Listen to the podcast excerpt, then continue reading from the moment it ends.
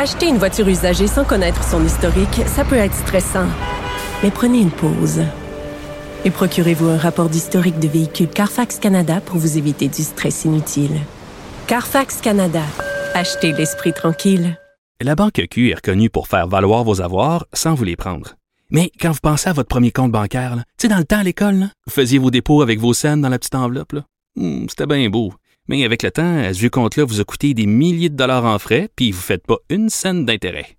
Avec la Banque Q, vous obtenez des intérêts élevés et aucun frais sur vos services bancaires courants. Autrement dit, ça fait pas mal plus de scènes dans votre enveloppe, ça. Banque Q, faites valoir vos avoirs. Visitez banqueq.ca pour en savoir plus. Antoine Robitaille. Il connaît tous les dessous de la politique. Une entrée privilégiée dans le Parlement. Là-haut sur la colline. Antoine Robitaille. Bon lundi à tous. Aujourd'hui à l'émission avec l'ancien chef par intérim libéral Pierre Arcan. On parle de la psychanalyse que s'imposera le PLQ dans les prochains mois avec son comité de réflexion et de consultation sur la relance du parti. Mais d'abord, mais d'abord, c'est lundi, jour de chronique consti. On s'érotise une question constitutionnelle à la fois. La traduction constitutionnelle. La question constitutionnelle. Et bonjour Patrick Taillon, Bonjour Antoine Robitaille. notre chroniqueur constitutionnel et accessoirement professeur de droit à l'Université Laval. Il n'y a plus de grève, là, c'est terminé.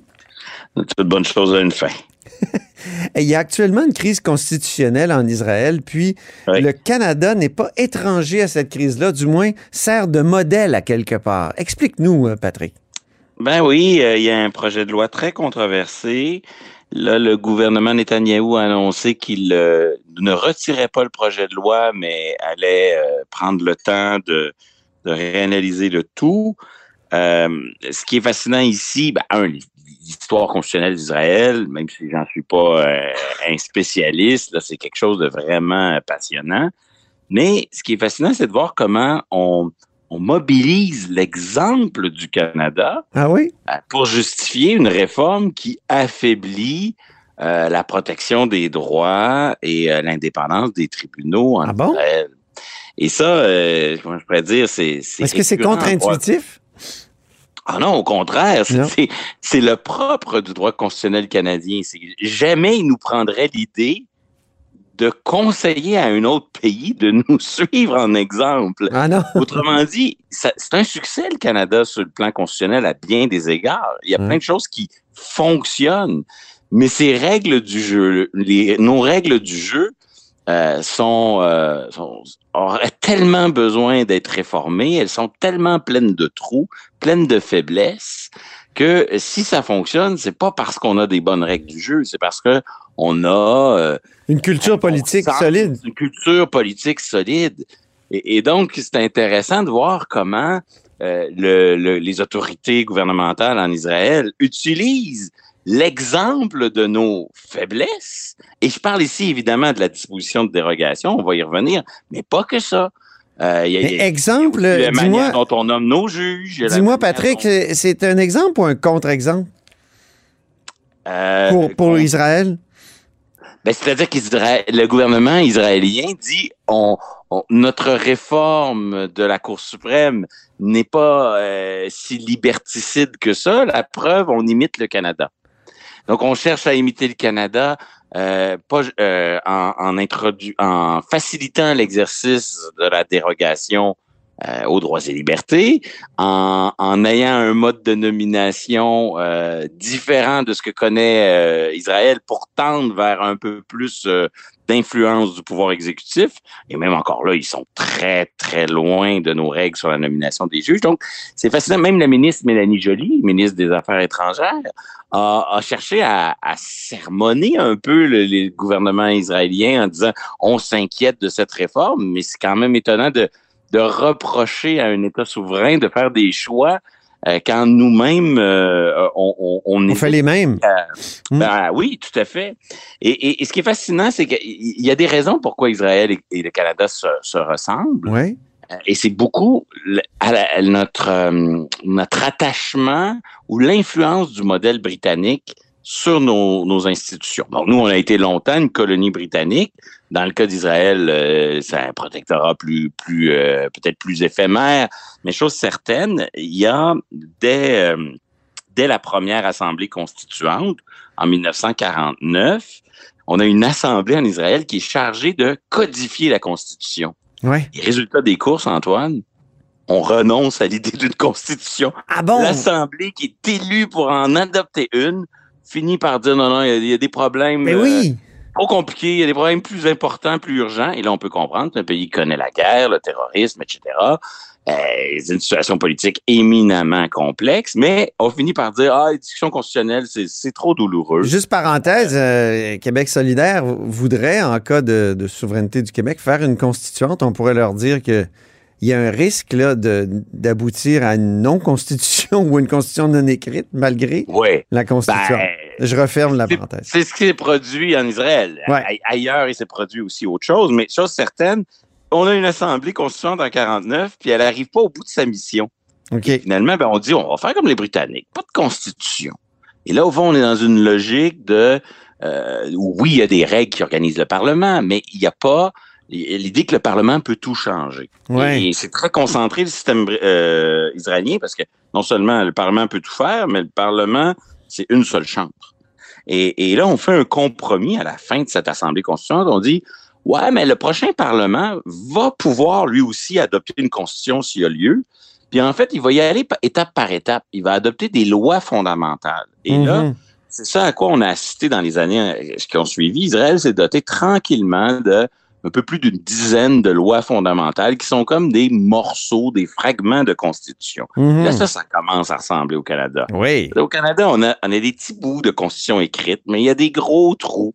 Puis qu'est-ce qu'on fait avec les gros trous? Ben, on, on compense par du non-écrit, c'est-à-dire une constitution jurisprudentielle, une Des constitution le conventions.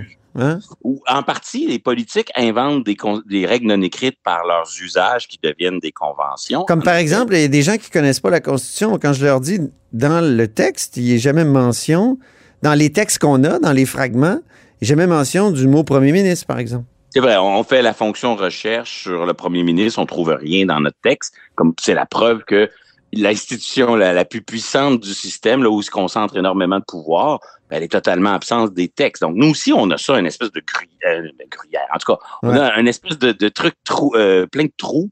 Et, et, la, et la codification, elle n'est que euh, partielle. Et donc, Israël est en même situation. Il y a des lois fondamentales, mais c'est incomplet. Ouais. Et, et, euh, un peu comme chez nous, ils ont la, la même confusion, c'est-à-dire les, les fragments écrits qu'ils ont, comment on les modifie?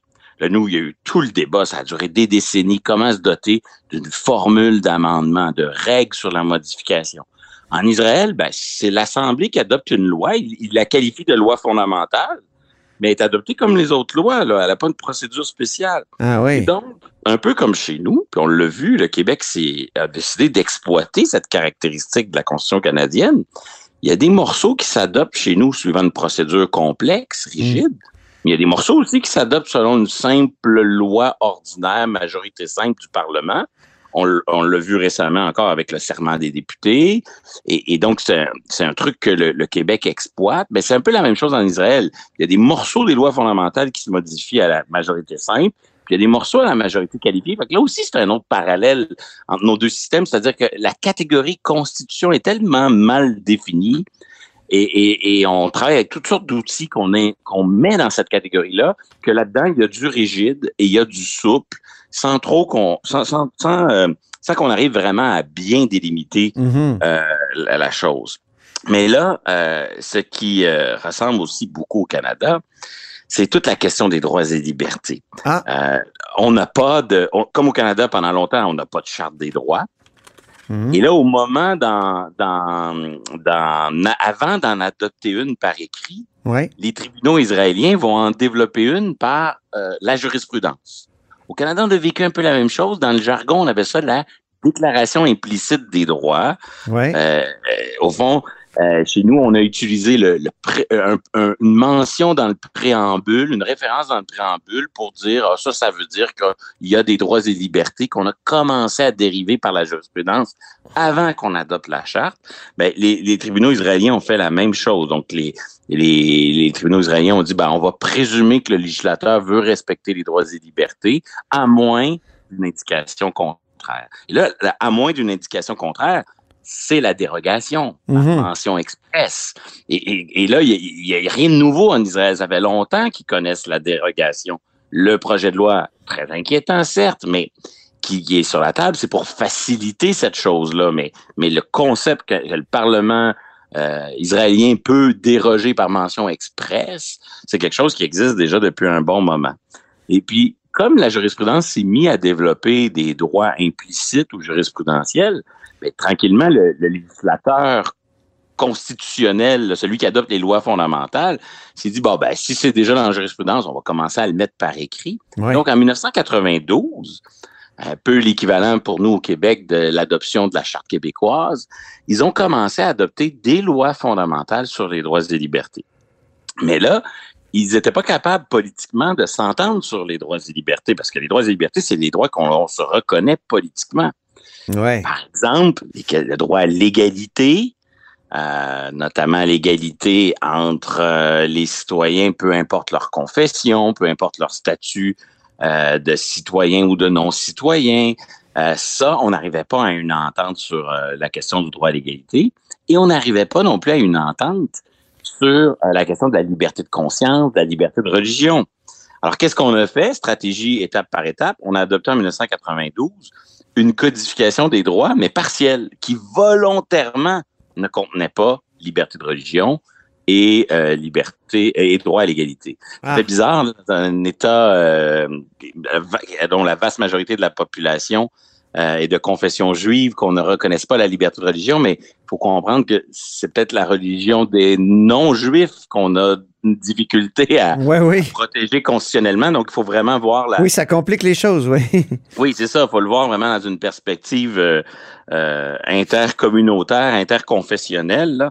Et, et donc, les, les... il y a une codification qui se fait.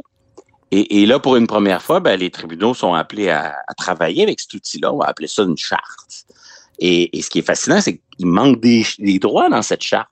Et là, les tribunaux vont décider que ben, les droits qui manquent, on, on, va les, on va les développer jurisprudentiellement. Donc, même Développer jurisprudentiellement, ça veut dire dans les jugements. Au Oui, fur et à mesure des jugements, les juges vont, vont dire, ben nous, on, on croit que ce, ce droit-là existe. Ça ressemble un peu à, au, à la- au réflexe de nos juges de la Cour suprême, qui, en précisant ce qu'il y a dans, dans le texte de, euh, de la charte, en crée presque d'autres, presque des Oui. nouveaux. En effet. Et, et dans cette escalade de tension entre le pouvoir politique et le pouvoir judiciaire en Israël, ben, il y a un pas que les, les juges israéliens ont fait que les juges canadiens ont pas nécessairement, euh, ont, ont pas osé de le, le- le faire. C'est Ouais. que- et- et- dans un contexte où la volonté de ceux qui ont adopté les textes en 92 sur les droits là, était claire. C'était voulu assumer public le fait qu'on on n'écrive rien sur la liberté de religion et sur le droit à l'égalité. Quand les juges ont dit, ben, on s'en fiche, on va incorporer le droit à l'égalité via le droit à la dignité. Ouais, Il n'y a, il y a pas plus élastique que ça. La, la dignité, ça peut incorporer tous les droits que l'on veut. ouais. Euh, donc, ils ont utilisé la dignité comme le, ch- le cheval de Troie pour incorporer les droits que le politique avait pas voulu euh, consacrer. Mais ça, ça, ça contribue à long terme à miner, euh, à créer des tensions entre le judiciaire et le politique. OK. Et donc, ça, c'est une étape importante. On, on a, euh, on a, au fond, incorporé ce que les, ce que le, ce que les élus voulaient pas in- incorporer. Et ensuite, et bon, il faut que je passe rapidement parce qu'on va manquer de temps, mais c'est une Oui. histoire vraiment fascinante, Antoine. Ensuite, les juges ont, ont dit, dans un système qui n'a pas de constitution rigide et formelle, les juges se sont dit, ben, on peut invalider euh, les lois adoptées par le Parlement, mais si jamais le Parlement réplique par une dérogation ou par une modification de la loi d'une loi fondamentale, on est dans un système qui traditionnellement est, vraiment proche des Britanniques. Mais là, les, les, les juges de la Cour suprême israélienne ont commencé à dire, ben, on pourrait peut-être contrôler les réformes des lois fondamentales. C'est un peu comme si au Canada, on décidait de changer la Constitution, puis les juges nous disaient, non, vous n'avez pas le droit à cette réforme constitutionnelle. L'accord Ah bon? du lac Meach, c'est pas constitutionnel. Oui, mais c'est sûr, on change la Constitution. Mais là, ils répondent, non, non, il y a, y y comme une Constitution au-dessus de la Constitution. Ah bon? Et, et, et ça, les juges israéliens ont commencé à, à développer cette théorie dans des obiter dictum, c'est-à-dire des petites parenthèses qu'on fait dans des jugements. Donc, c'est ce qui explique la crise actuelle euh, en Israël. Oui, ben oui, parce que du moment où le juge dit, peu importe ce que vous faites de politique, que ce soit dans une constitution ou dans une loi, moi, j'ai le pouvoir de- de- d'utiliser du non-écrit des principes fondamentaux que je définis pour euh, imposer euh, mon interprétation, ça crée des tensions. Mais le vrai En problème, oui. peut-être Oui. le vrai problème est peut-être ailleurs. Le vrai problème, c'est la question de la nomination des juges en Israël. Ah oui. Depuis toujours, ils ont un processus de nomination des juges qui est très exemplaire, où on a un comité mixte composé d'élus, euh, composé de, de- de gens nommés par le politique, mais aussi de juges. OK. Sauf que les juges ont longtemps euh, voté en bloc sur le choix dans au sein du comité. Donc, de facto, en votant en bloc, c'est les juges qui choisissaient les futurs juges. Et donc, la, il y a- dans la, la, la, la, la- la- la sociologie de la Cour suprême, il y a des juges extrêmement compétents, mais qui représentent toujours un peu le même secteur de l'opinion israélienne. Uh-huh. Il y a donc une déconnexion entre une élite à l'avant-garde de- de- du libéralisme et de la protection des droits qui est très présente depuis des décennies à la Cour suprême, puis l'état de l'opinion et des partis politiques. Et ça, c'est une partie de la réforme. Ils veulent changer cette manière de nommer pour mettre un peu plus d'exécutif, un peu plus de politique, là où, Ah oui. justement, au Canada, c'est 100 euh, euh, le pouvoir exécutif qui a le dernier mot sur ces questions-là. Eh, on Et va être obligé de se laisser, Patrick, là-dessus. Peut-être euh, juste un petit mot pour finir? Ben, le dernier problème, c'est qu'ultimement, c'est le problème entre la relation entre le Parlement et, le, la, jus- et la justice. Et le Parlement israélien, ben, on le sait, scrutin proportionnel intégral, domination des petits partis qui peuvent faire du chantage. Ah oui. Donc, quand on évalue la relation entre le judiciaire et le politique, des fois, il faut regarder euh, le portrait complet et des fois, les problèmes se situent davantage dans les dysfonctionnements de la démocratie représentative en Israël. Moi, je pense que c'est surtout là qu'il faudrait euh, creuser pour trouver de véritables solutions. Oui, puis il y a juste une chambre, comme tu l'as dit. C'est monocaméral. Ça, ça, ça ajoute au problème. Merci beaucoup. Tout un mode de scrutin. Oui, le mode de scrutin est le plus proportionnel au monde. Merci infiniment, Patrick. On se reparle la semaine prochaine. Au revoir.